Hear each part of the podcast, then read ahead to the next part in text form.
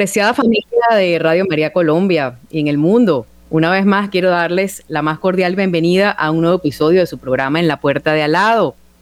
Bienvenidos todos una vez más, mi nombre es Isabel Orellana, les hablo desde Caracas, Venezuela, en transmisión en vivo. Y de verdad que muchísimas gracias por esta oportunidad. Les recuerdo que estamos bajo la dirección del padre Germán Acosta. En la cabina, en los controles, nos acompaña Wilson Urquijo y en el equipo audiovisual estamos asistidos por Camilo Ricaurte. Bueno, este es un signo visible de la presencia de Dios, porque vamos trabajando en comunidad en esta misión continental que se traduce en llevar el, el, Evangelio con toda naturalidad y encontrar también a esa mano amiga que nos sostiene, que nos acompaña en la puerta de al lado.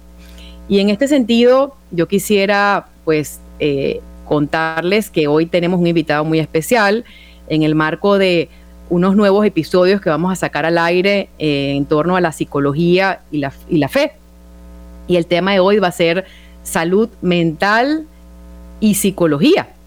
Y para este conversatorio hemos decidido invitar al psicólogo Eduardo Plata. Él es especialista en salud mental, él es psicólogo clínico y además es predicador católico y he tenido oportunidad de, de escuchar pues, sus disertaciones y de leer sus contenidos y por eso pues le dimos eh, espacio aquí en este programa. Bienvenido, Eduardo. Eh, discúlpame que te tutee, pero esto le da un poco más de cercanía a este programa. Vamos a sentirnos bien cerquita. Un abrazo, bienvenido.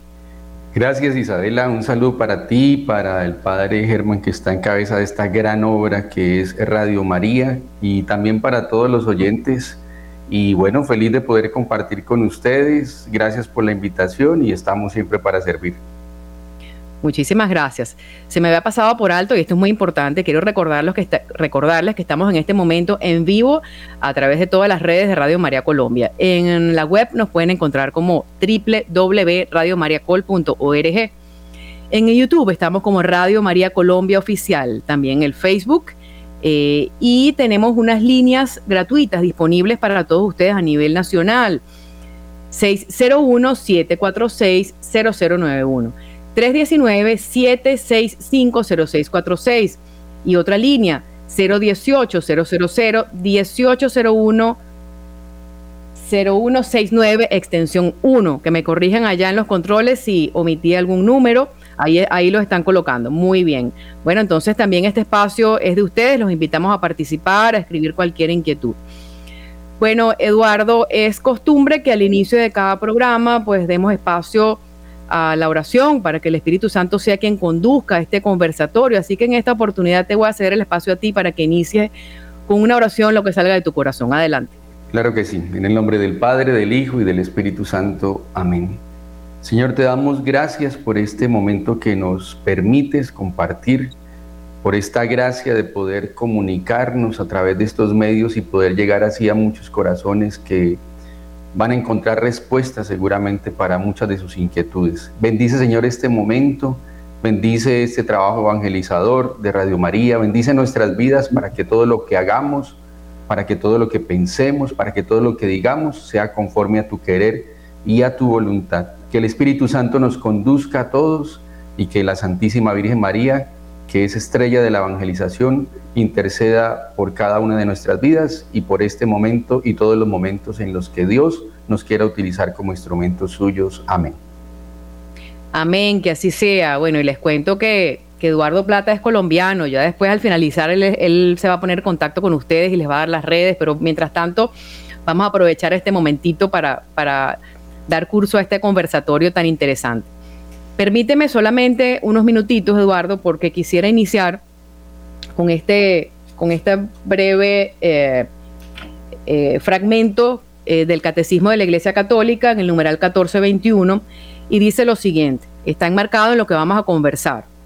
El Señor Jesucristo, médico de nuestras almas y de nuestros cuerpos, que perdonó los pecados al paralítico y le devolvió la salud del cuerpo, quiso que su iglesia continuase con la fuerza del Espíritu Santo su obra de curación y de salvación, incluso en sus propios miembros. ¿Y por qué cuento esto, Eduardo? Porque es muy interesante ver que Dios se vale de la ciencia para como instrumento para no solamente para sanarnos, sino también para mantenernos cerca de Él. Y en este término, pues la psicología es una herramienta muy valiosa de la cual el mismo Jesucristo también se valió. No me gusta decir que Jesucristo es un psicólogo, no, Jesucristo es el mismo Dios hecho hombre, pero también cuando nosotros meditamos en torno a esas escenas de encuentro que él sostuvo con las mujeres, pues eran también como una especie de terapia porque las dignificaba y se dispuso a escuchar. De manera que es interesante que nosotros entendamos que Dios se vale de todo y en este caso también de la ciencia. Hoy en día, Eduardo, se nos vende el concepto de una falsa felicidad, un eterno bienestar, en donde eh, siento que se nos venden mentiras, porque entonces el bienestar se reduce a una realidad meramente temporal. Bienestar físico, eh, eh, el, gozar, el mero saber. Y yo siento que una vez leído esto que acabo de compartir, pues la verdadera felicidad o la paz plena, que va más allá del bienestar, se encuentra en ese conocimiento de la verdad que nos revela Dios a través de Jesucristo, que nos salva. Entonces, ¿de qué manera tú como profesional, profesional de la salud, porque estás llevando salud de mente y en consecuencia la salud de mente nos lleva a la salud de cuerpo? A veces somos lo que pensamos. Eh, ¿De qué manera puedes entonces enmarcar todo esto que te estoy diciendo y de qué manera sientes que la psicología puede ser una herramienta para esa vivencia de la fe o para lograr esa salud integral, esa paz integral que todos necesitamos. Adelante. Y con esta pregunta damos inicio a nuestro conversatorio. Vale, gracias Isabela. Bueno, primero yo quiero partir de una frase que se le atribuye a San Agustín, algunos también se la atribuyen a San Francisco de Asís, donde ellos eh, tratan a través de esta expresión de resumir lo que es eh, la vida espiritual y en esencia el ser humano, hacia dónde debemos apuntar, ¿no?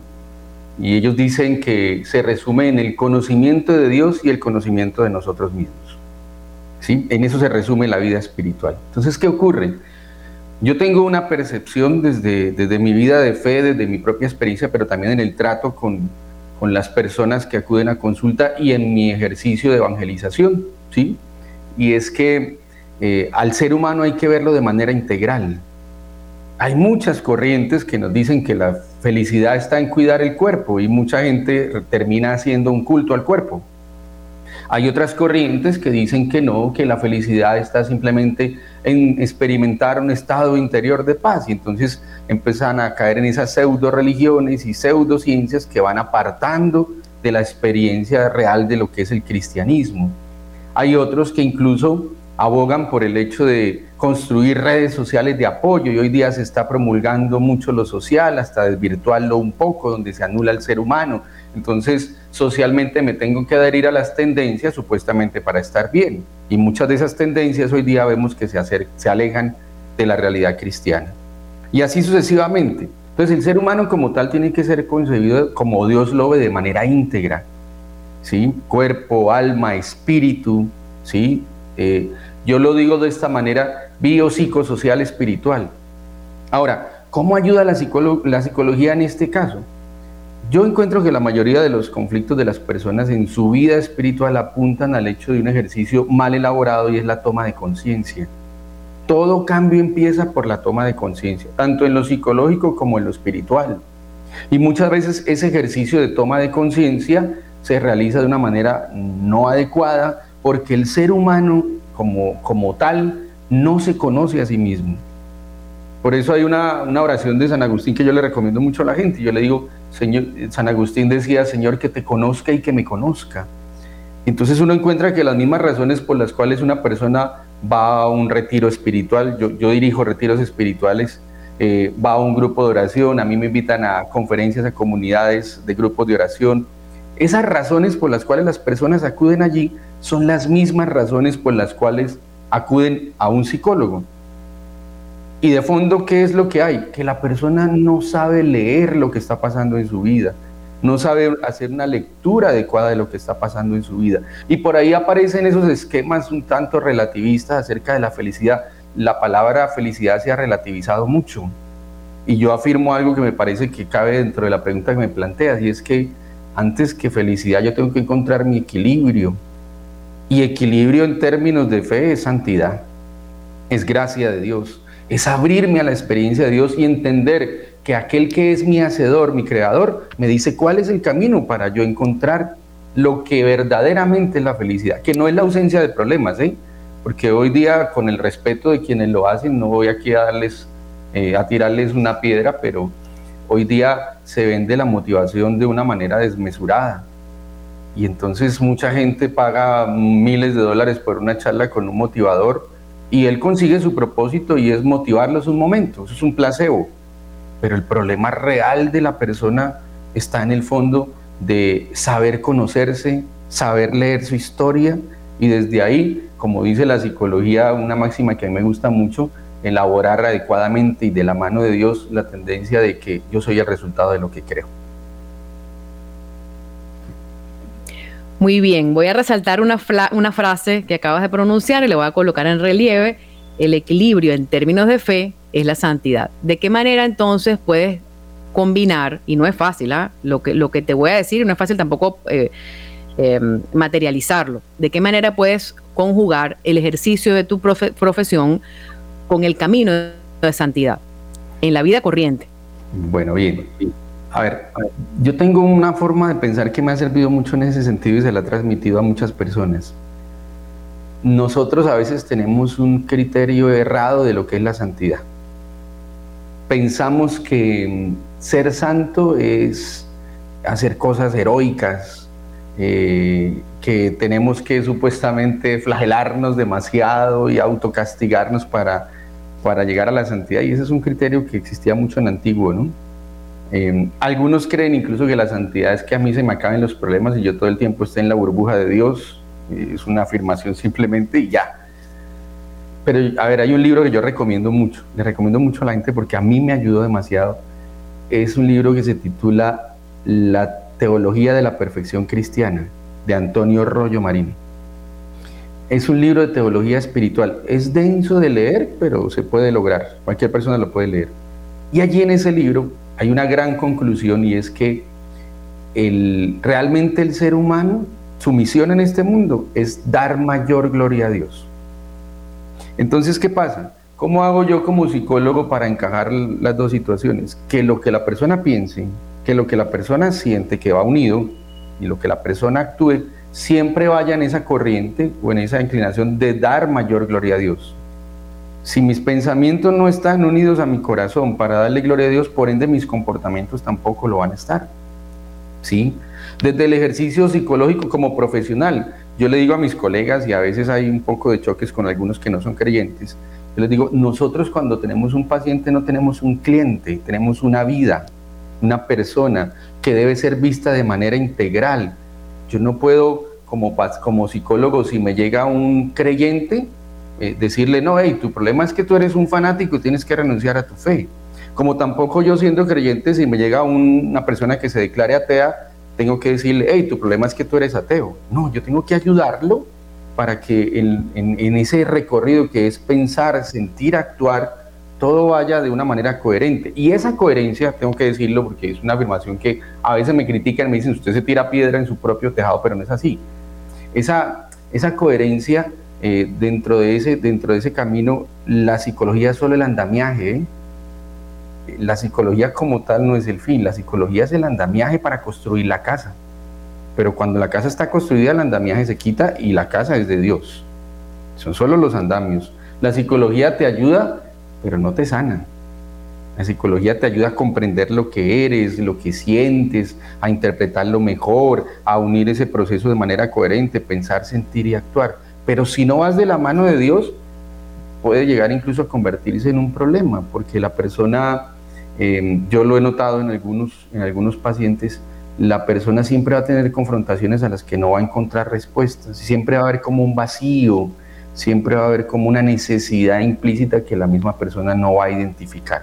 Luego, como tal, la psicología es una herramienta, se puede ser santos desde la práctica dándole gloria a Dios en, ese trayecto de pensar, sentir y actuar, lo que pienso, lo que siento y lo que hago, que esté en coherencia. Y yo como, como psicólogo, pues obviamente entender que yo tengo enfrente personas que, que como yo le decía a muchos colegas, a veces una cita es la salvación de la vida de una persona.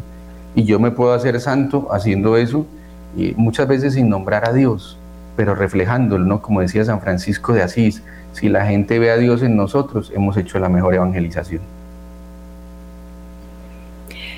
Has dado en un punto muy clave, Eduardo. Y fíjate cómo dijiste, yo puedo llevar a la gente a Dios sin hablar de Dios.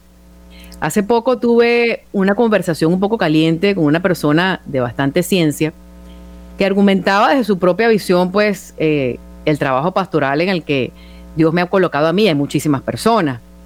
Y hacía, pues, varias observaciones pues, un poco toscas, ¿no? Porque verdaderamente estaba viendo solamente ese enfoque eh, desde el punto de vista del mundo, ¿no? Pero también hay que entender que tiene que haber en este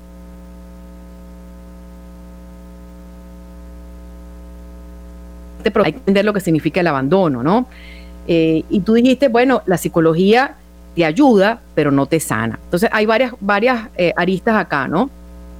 En primer lugar, yo siento que, bueno, retomando esta conversación que tuve con esta persona, me decía que la iglesia tenía que renovarse. Y yo comencé a discutir. Yo le dije, no, la iglesia no se va a renovar, el mensaje no se renueva. Lo que dijo Cristo y lo que hizo Cristo y lo que está antes de Cristo, pues está. Y eso no es solamente un libro de historia, es palabra viva. Lo que sí podemos renovar es la forma como nosotros lo transmitimos. Y todo eso forma parte de esa renovación nuestra también. Y tú has dicho justamente eso has estado en esa conversación porque dijiste es hablar de Dios sin, sin, sin, sin, es llevar a la gente a Dios sin hablar tanto de, Dios. Yo siento que en este momento en algunas personas hay cierto tedio. ¿Por qué? Porque hay exceso de carga de, de, devocional. Y una persona que está triste, una persona que está cabizbaja, tú no le puedes decir te falta fe, no la puedes juzgar, tienes que acompañarla, tienes que abrazarla. Y en ese sentido, pues la psicología cumple un rol maravilloso, necesario, imprescindible, porque de la ciencia Dios se vale para conducirnos a Él. Tú podrías, mientras hablabas, me venía a la mente aquel momento en el que Pedro y Juan sanaron un tullido de nacimiento. Eso está reflejado en el libro de, los Hechos de los Apóstoles. No recuerdo exactamente qué capítulo, pero ellos actuaron en nombre de Cristo, pues siendo actuando también desde la figura sacerdotal. ¿Tú crees que hoy por hoy eh, un sacerdote puede hacer lo mismo en nombre de Cristo? Mira, te voy a contar una experiencia que vivimos hace poco. Yo escribí, yo, por gracia de Dios fundé una comunidad en Colombia que tiene la aprobación canónica de la iglesia y es una comunidad em, que se llama Jesús en ti confío. Es una asociación de fieles laicos y nuestro carisma es la sanación interior el ejercicio de, ese, de ese esquema de oración, llamémoslo así. Y en esa experiencia, que lleva 19 años en nuestro país, yo escribí un retiro, un retiro espiritual que se llama De regreso a casa. Y en ese retiro espiritual yo uno psicología y fe, basado solo en un texto bíblico, en un texto de la Biblia que es la parábola del Hijo Pródigo. Y de ahí construyo, desde ahí, en el conocimiento de las heridas, desde donde se desprenden muchas heridas, yo voy en cada una de las figuras que aparecen en, el texto del Hijo Pródigo, voy describiendo esas heridas para llegar a una experiencia de Dios. En ese retiro, eh, hace poco, participó un sacerdote. Fue como participante porque le, interesé mucho, le interesó mucho la propuesta. Y él me, eh, decía que el día del retiro, el segundo día, pues nosotros hacemos la Eucaristía, él quería presidir la Eucaristía. Y él dijo una frase que a mí me impactó, dijo, he vivido este retiro, me ha servido mucho, me ha ayudado. Creo que todos los seminaristas deberían vivir este retiro para encontrarse con Dios y aprender a encontrarse con ellos mismos. Pero tengo que decir algo, lo afirmaba él, y, y lo voy a decir en mis Eucaristías en mi parroquia. Muchos somos evangelizadores heridos, somos terapeutas heridos, decía él. Y entonces desde ahí a nosotros como sacerdotes, estoy usando las palabras de él para responder a tu pregunta, a nosotros como sacerdotes nos corresponde también acudir a la ciencia del laico, pero esa ciencia que va de la mano con Dios, no la ciencia que quiere anular a Dios, no la ciencia que quiere ponerse por encima de Dios, porque eso es soberbia. ¿Y por qué es soberbia? Porque toda ciencia procede de Dios. Es que cuando uno mira las raíces de la teología, todo se desprende de la teología. Todas las ciencias se desprenden de la teología, la mayoría, yo podría decir todas, sin temor a equivocarme. Entonces, yo creo que esa expresión que nos regalaba en el retiro el sacerdote aplica para lo que tú me preguntas, ¿no? Y es que nosotros somos llamados como laicos, algunos como religiosos, religiosas, sacerdotes, y desde ahí tenemos una tarea, y es que acercar al que está lejos es debe ser nuestra primera misión. Pero muchas veces esa persona no se acerca porque encuentra un muro desde lo que tú decías, es que la iglesia es muy devocional, es que la iglesia me señala todo el tiempo, eh, y entonces, ¿qué pasa? Esa persona que ha sido llamado para, para predicar, para eh, una misión específica, se encuentra herida. Entonces, como tiene herida, le es fácil ayudar a sanar a otros. Un amigo escritor en uno de sus, de sus libros decía, solo el que ha experimentado una sanación profunda puede ser instrumento para sanar a otros, porque conoce el camino. ¿Sí? Entonces, nosotros, ¿qué tenemos que hacer? Primero, pues entender que sin relativizar la moral, porque no debemos caer en ese error, ¿sí? Como que todo es normal, normalizar las cosas no, pero debemos decir la verdad con claridad, pero con caridad. Y muchas veces hay muchos criterios muy buenos en la psicología que nos ayudan a decir esas verdades con claridad, a dar respuestas a las personas. Yo, yo te lo digo desde la experiencia del retiro que yo escribí, y yo todos los meses dicto un seminario en mi comunidad de psicología y fe. En el mes anterior, por ejemplo, les hablé de procrastinación y de resiliencia, y todo desde la Biblia unido a la psicología. Entonces las personas dicen, hey, yo veo que estoy encontrando respuestas para mi vida, pero no una experiencia aislada, sino una experiencia de un Dios que me acoge, que me recibe, que me comprende, pero que por amor me corrige y me llama a la santidad de la conversión. Interesante, muy interesante. Y en ese camino, pues nosotros también tenemos que hacernos aliados de la verdad y la realidad del sufrimiento. No podemos tapar el sol con un dedo. El existir implica también saber sufrir. Y, nuestra vida consiste entonces en hacer dulce el sufrimiento, pero tampoco sin, sin, caer en, sin, estar en una, una idealización de las cosas, sino entender que el sufrimiento forma parte de nuestra vida y hablaste de las heridas y Dios entra en nuestras vidas a través de esas heridas. Y lo importante es entenderlo racionalizarlo, buscar la ayuda, porque también puede, el exceso de espiritualidad puede llevarnos a una soberbia de no buscar la, ciencia. Si estás enfermo, busca el médico. Y la mente, el cuerpo y el alma forman un cuerpo integral. De manera que lo importante es saber bailar ese vals muy bien, entender que somos seres limitados, que somos seres pecadores y que Dios da a cada uno una misión según corresponda.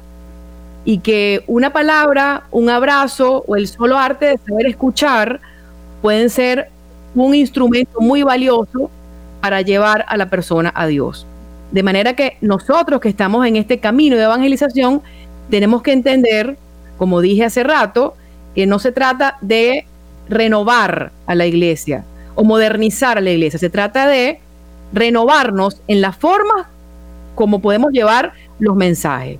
Y yo encuentro a veces, y lo he encontrado, pues que muchos miembros activos de la iglesia, cuando llegan otras personas con alguna novedad o con algún dinamismo, se molestan, se quedan en su propia forma. Y Dios siempre, Jesucristo caminó y fue muy dinámico. Él se dirigió a cada persona, eso está escrito, pero es palabra vida, de una, viva, de una manera muy particular, muy pedagógica utilizó la psicología. El diálogo de Jesucristo con la samaritana, el diálogo de Jesucristo con la hemorroísa, con el leproso, con los dos cieguitos, él tiene su manera de aproximar a los dos ciegos. Hubo uno que estuvo un poco más testarudo. Y así sucede con cada uno de nosotros. Ahí inicia el querigma. No pretendamos entonces que nos comprenda el mundo. Sigamos adelante. Eso es lo importante, utilizando las herramientas que nos aporta la ciencia. Ahora, perdón que te interrumpa, hay algo que yo quisiera decir al respecto ahí, es que lo que pasa es que ese lenguaje de que la iglesia se tiene que renovar muchas veces tiene un trasfondo y es precisamente el trasfondo de la persona que en algunos casos fue herida dentro de la misma iglesia. Entonces quieren que la iglesia se, se vaya a la forma de pensar de ellos pero sin antes pasar por un proceso en el que tengo que reconocer que estoy herido.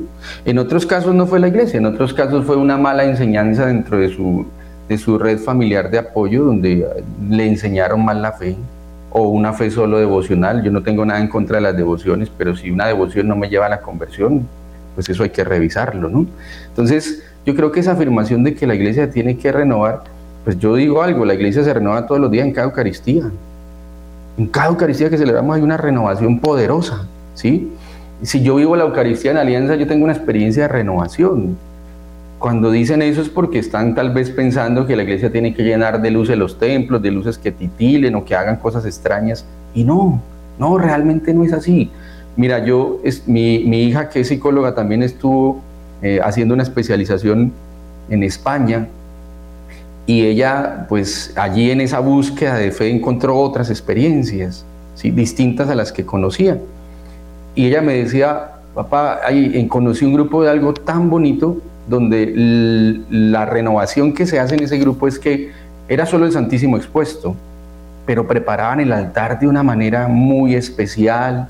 Cuando entraban al, grupo les entregaban un mensaje de la palabra, ¿sí? a la entrada. Son herramientas que sirven para dinamizar, como tú decías, pero que hay que tener cuidado de no perder la esencia, no perder nuestras bases, no perder lo que somos, ¿sí? ¿sí? Porque ahí es donde esa palabra mal utilizada, incluso renovación, no es que la iglesia tenga que renunciar a sus dogmas eh, y a sus verdades de fe, porque no va por ahí y yo, yo personalmente, yo jamás caminaría por ese sendero, es peligroso. Y con este tema de las devociones, Eduardo, eh, ocurre algo muy interesante. Claro que las devociones nos llevan a Dios y claro que, las vidas en santidad nos conducen por un camino.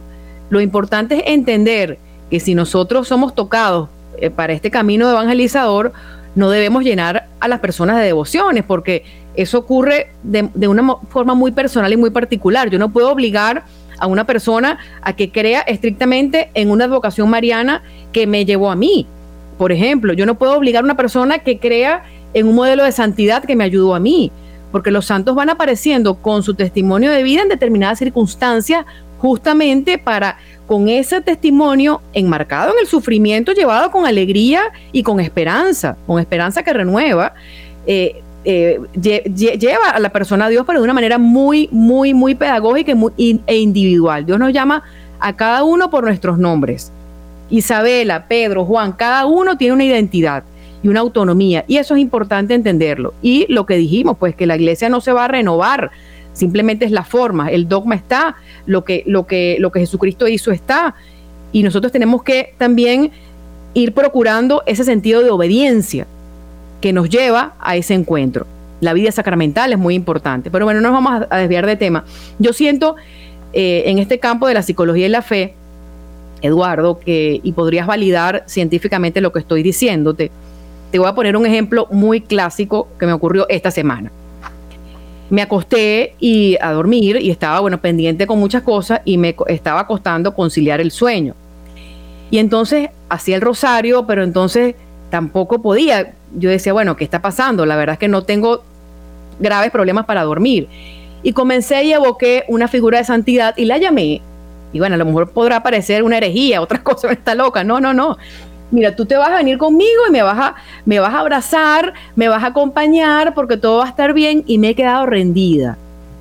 Desde el punto de vista espiritual, estoy segura de que esa persona me acompañó, pero desde el punto de vista científico, ese pensamiento que evocaba a esa persona, el sentirme en ese momento, en una noche oscura, pero acompañada, también produjo una respuesta bioquímica, ¿no es así? Que me ayudó ¿Es cierto lo que estoy diciendo? ¿Lo, ¿Lo puedes validar? Sí, claro. A ver, lo que pasa es que nosotros somos seres que nuestra relación con Dios se nos define como seres espirituales, pero eso no anula que sigamos siendo seres humanos.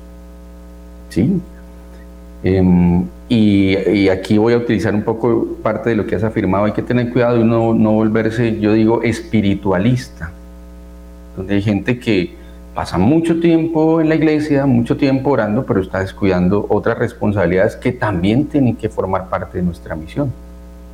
Y entonces cuando uno eh, le pasa eso, hay un desconocimiento de, esa parte que acabas de citar. Por ejemplo, yo trabajé cinco años con el exorcista de la diócesis, haciendo procesos de discernimiento. Es un tema delicado. Y yo encontraba gente que porque le dolía la cabeza ya pensaba que era un demonio. Y yo oro y no se me quita el dolor y cuando estoy orando me da más dolor. Y entonces uno dice, hey, esta persona le hace falta conocer la otra parte del discernimiento que hay que hacer, ¿cierto? Entonces, en esos procesos uno se va dando cuenta que hay falencias y esas falencias producen situaciones que hay que tratarlas desde la ciencia. Me explico. Una persona que, por ejemplo, tenga una carga laboral, que tenga mucho estrés, porque la hay hoy día, la exigencia laboral es muy a razón de todos estos cambios económicos a nivel global y demás. Esa persona a nivel químico, desde su cerebro, va a segregar una sustancia que es veneno para el cuerpo, que sirve solamente en un momento para ponerme alerta y nada más, pero si continúa y el estrés es muy elevado, va a empezar a envenenar su cuerpo y, estoy hablando del cortisol. Cortisol es la hormona del estrés. Entonces, esa persona que está todo el día segregando mucho estrés, llega a su casa y está en un estrés muy alto, ¿cierto? Un nivel de estrés muy alto, ha segregado mucho cortisol, mucha adrenalina, se activaron mucho los neurotransmisores. Entonces esa persona, vamos a suponer que es creyente, llega a su casa a orar y no es capaz de disponerse para la oración. ¿Sí? ¿Por qué? Porque el cerebro está, yo lo digo de esta manera, como una analogía, es como una llave que se rompió y entonces allá está goteando todo el tiempo. Eso le va a producir una, una reacción fisiológica y entonces se va a sentir indispuesto en la oración. ¿Qué tiene que hacer esta persona? Obviamente, como todo está sucediendo en el cerebro, fijémonos que San Pablo dice cambie su manera de pensar y cambiará su manera de vivir. Y algún sacerdote decía, no recuerdo el nombre de él en ese momento, pero sí estoy de acuerdo con su afirmación, él decía, cuando uno piensa en Dios, ya Dios empieza a actuar. Entonces esa persona en esas, en esas características, en ese momento se detiene, eh, puede ser que tenga una devoción. A mí la oración que más me gusta es el rosario, después de la Eucaristía es el Santo Rosario. Y entonces esa persona va a hacer su rosario, pero está en esa carga de estrés y no es capaz. Yo a esa persona le digo, deténgase, no empiece a hacer el rosario todavía. Cierre sus ojos y imagínese en los brazos de Dios. O el ejercicio que tú hiciste, hey, este santo. Entonces en ese momento, ¿qué pasa? Está demostrado, hay estudios eh, neurocientíficos en España hicieron el estudio y demostraron que cuando la persona tiene imágenes, pensamientos de situaciones espirituales, inmediatamente su cerebro empieza a entrar en reposo, en descanso, en quietud, en calma. Eso está demostrado, han hecho muchos estudios. Entonces, ¿qué pasa ahí? como la persona es espiritual, incluso sin no serla puede pasar, ya el cortisol se anula con la secreción de la oxitocina y la dopamina. Entonces empieza la oxitocina a segregarse, la dopamina, y la persona empieza a experimentar un estado de quietud, incluso de placer, y ya está dispuesta para orar, mejor, o para descansar en tu caso, o para hacer tu oración tranquila mientras vas a descansar. Entonces, esto para explicar que nosotros, como dice el eclesiástico allá en el capítulo 38, nosotros podemos ser muy espirituales y yo le digo a la gente, si usted ora un rosario y me dice que está orando tres, lo felicito. Si usted va a la misa todos los días, lo felicito, siga haciéndolo. Pero por ahí yo publiqué en un video esto y generó mucha polémica, mucha gente no le gustó mucho, pero es la verdad. Pero yo tengo que decir que si tu psicología no está bien, es posible que tu espiritualidad esté en riesgo. Entonces alguien me decía, pero hubo santos que sufrieron depresión, no sé qué, y sin embargo fueron santos. Sí, pero la superaron. No se quedaron deprimidos. O sea, esa es una partecita que hay que decirla. Entonces, nosotros no podemos eh, correr ese riesgo. Si yo, a ver, psicológicamente hablemos de un tema que pasa mucho, el resentimiento. Si tú estás herido, resentido, ¿cómo vas a vivir bien tu fe? Y estoy citando algo pequeño, pero ¿qué tal una persona que tiene eh, eh, síndrome ansioso, síndrome depresivo, pues es complejo, porque todo esto que acabo de explicar, que pasa desde esa parte química del cerebro, esa parte glandular, está ahí operando. Y para mí está claro que cuando un área está afectada, se afectan las demás. Si lo físico está afectado, se afectan las emociones y se afecta lo espiritual. Tú sintiendo un dolor físico no eres capaz de disponerte bien para una oración. Y viceversa, cada área afecta a las demás, entendiendo que la más importante y la única que trasciende es la espiritual. Muy interesante. Y en este sentido, para lograr que, la, que, esta área espiritual pues trascienda y se encuentre verdaderamente y sea fecundo, fecunda, pues tenemos que como católicos, ser muy obedientes en cuanto a la experiencia de vida sacramental. Y a veces no lo vamos a entender. El alma no es una mesa. El alma, Santa Teresa Ávila nos habla de las diferentes moradas del alma. De manera que entendiendo nuestra emocionalidad, conociéndonos a nosotros mismos, sabiendo que vamos a tener altos y bajos, que no somos unos seres pues etéreos, nosotros vamos a comprender también ese camino espiritual al que estamos llamados y por lo tanto nuestra salud mental va a mejorar y también nuestra alma pues se va a ir purificando de toda suciedad o de toda pues experiencia o de todo rencor y así es un camino. Lo importante es entender y no caer en exceso. Y eso que acaba, eso que mencionaste, y esas personas pues que ven al mal en todos lados, eso es muy contraproducente. Y nos pasa, me pasa mucho en el, en el ejercicio de la, de la evangelización a través de los medios de comunicación. Me he encontrado con personas que se cae el internet, entonces de repente en plena conexión, ese fue el mal que se metió. No, señora, no fue el mal. Yo trato de llevar esto con la mayor naturalidad posible para que sea una experiencia agradable y placentera, que no se convierta en, un tedio. Porque yo también estoy sentada acá, pero si yo estoy buscando un psicólogo, porque yo también estoy buscando la psicología como ciencia para ayudarme. Y del otro lado, pues también es seguro que hay una respuesta de esta servidora, pues en su experiencia como mamá, como esposa, como, como una mujer normal y corriente que está buscando a Dios sin excesos, ¿no? Entonces es importante tener en cuenta eso. Cuando estamos con Dios, si nosotros vamos a misa, o, y previamente nos hemos confesado, recibimos la Eucaristía y de repente chocamos el carro, no es el mal. Fue una cosa que sucedió, Dios permitió. O si de repente se atrasa el avión porque me voy a un viaje, bueno, Dios permitió y de algo me salvó, porque yo estoy con Él. Entonces aquello que yo vea, según mi criterio, que, está, que no es o que se sale del carril, pues es permitido por Dios porque yo estoy con Él.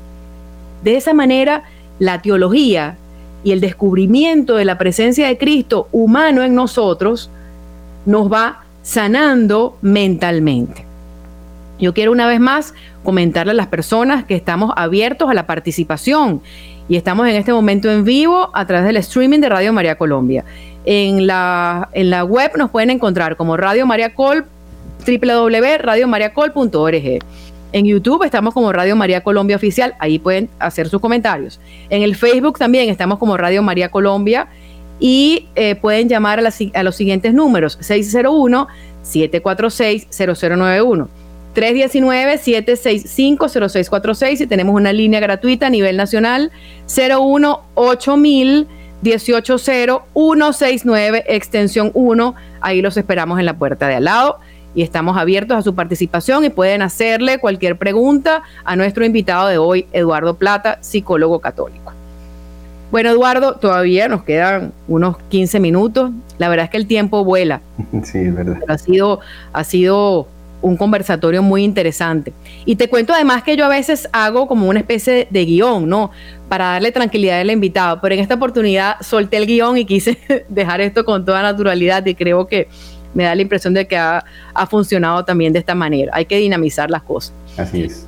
Eh, cuéntanos un poco desde tu experiencia de encuentro con Cristo, porque si tú estás, eh, si, eres si te identificas también como predicador católico y has utilizado la ciencia como una herramienta para, para llevar a las almas a Dios y, y tú mismo pues has descubierto, cuéntanos cómo ha sido en tu caso como papá, como profesional, ese proceso para que ayudes también a todos los padres de familia, de todos los profesionales a vivirlo de esa manera. Bueno, bien. Se puede decir lo que quieras decir al respecto. Vale. Bueno, yo, yo soy casado, eh, tengo tres hijos em, y yo, mi experiencia de fe surge de una situación muy dolorosa de mi hogar donde fui formado. Yo tuve un padre maltratador eh, que tenía adicción al licor y que nunca tuvo expresiones de afecto hacia nosotros siempre fue sobreexigente y muy injusto en sus castigos. Entonces, eso hizo que yo tuviera de alguna manera, ah bueno, del otro lado estaba mi mamá, que era una mujer orante, de Eucaristía, de rosario, de llevar el agua bendita a la casa, de insistirnos para ir a la misa, entonces era como una, una balanza ahí. Em, y eso hizo, esa experiencia hizo que yo sí, yo recibí mis sacramentos, mis padres fueron, mi madre fue muy responsable en eso, bautismo, eh, la, comunión y demás. Pero esa situación del problema de mi papá, de sus maltratos, de su mal ejemplo, de cómo trataba a mi madre muchas veces, hizo que yo creciera resentido. Y ese resentimiento lo, lo extendía a la experiencia de Dios también. Entonces llega un momento en mi vida, cuando yo estaba pequeño, yo iba a la, la misa con mi mamá porque estaba pequeño. ¿sí? y porque el padre nos sentaba adelante y nos daba dulces al final, pero pues estaba pequeño y me parecía nada más agradable. Pero cuando empiezo a crecer, pues ya en la adolescencia la situación cambia y entonces ya me vuelvo una persona rebelde, desafiante, eh, con adicciones. Yo viví la adicción al licor, consumí marihuana también. Eh, yo viví la experiencia de eh, endiosar a una pareja, ponerla en el lugar de Dios y esa experiencia terminó muy mal. Yo intenté suicidarme tres veces por esa situación porque caí en una depresión profunda. Y bueno, yo después de todo ese, ese trasegar tan difícil, mi madre oraba mucho por mí, yo lo cuento en el testimonio, ella oraba mucho el Salmo 86 y lo acompañaba mucho de la Eucaristía, su, su vida en la Eucaristía ella tenía una práctica que luego me contó y ella me decía, cuando el Padre está consagrando el pan y el vino, yo lo colocaba a usted porque yo fui las lágrimas de mi madre. O sea, ella me muestra la Biblia con la que rezaba y esa está llena de lágrimas.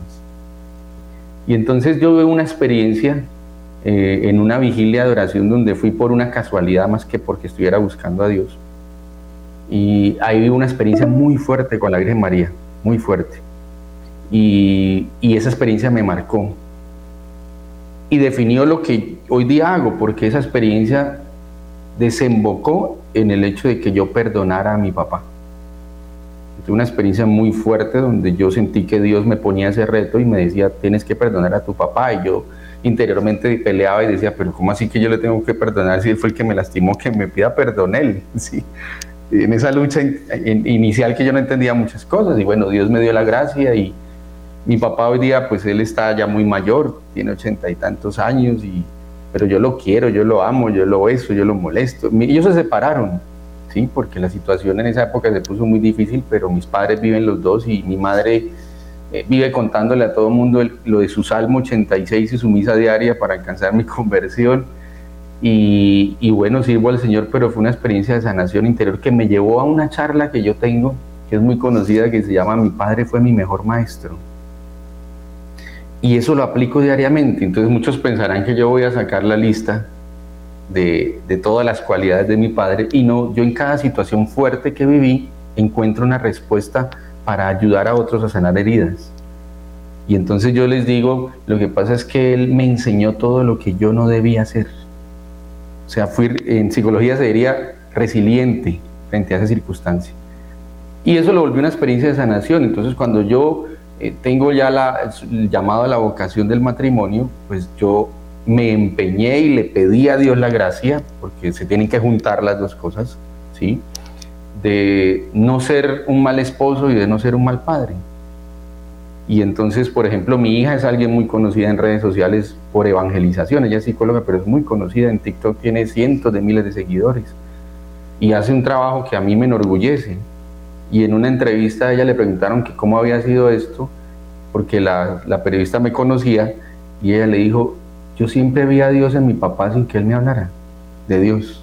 Él me lo dio a conocer, con, yo lo veía feliz evangelizando, lo veía apasionado leyendo la Biblia, leyendo libros de santos. Él tiene una biblioteca grandísima de puros libros de cosas de fe, yo leía esos libros y ahí fue donde ella se encontró con Dios. Entonces lo que tú decías, cada persona tiene, Dios tiene algo con alguien y cada persona vive una experiencia distinta. Yo no puedo imponerle a otro como fue. Yo no puedo decirle a otro, no, es que tu camino tiene que ser que le pidas perdón a tu familia. No, puede haber otros caminos, eso es necesario, pero cada persona tiene un camino que Dios, eh, que Dios utiliza para su gloria.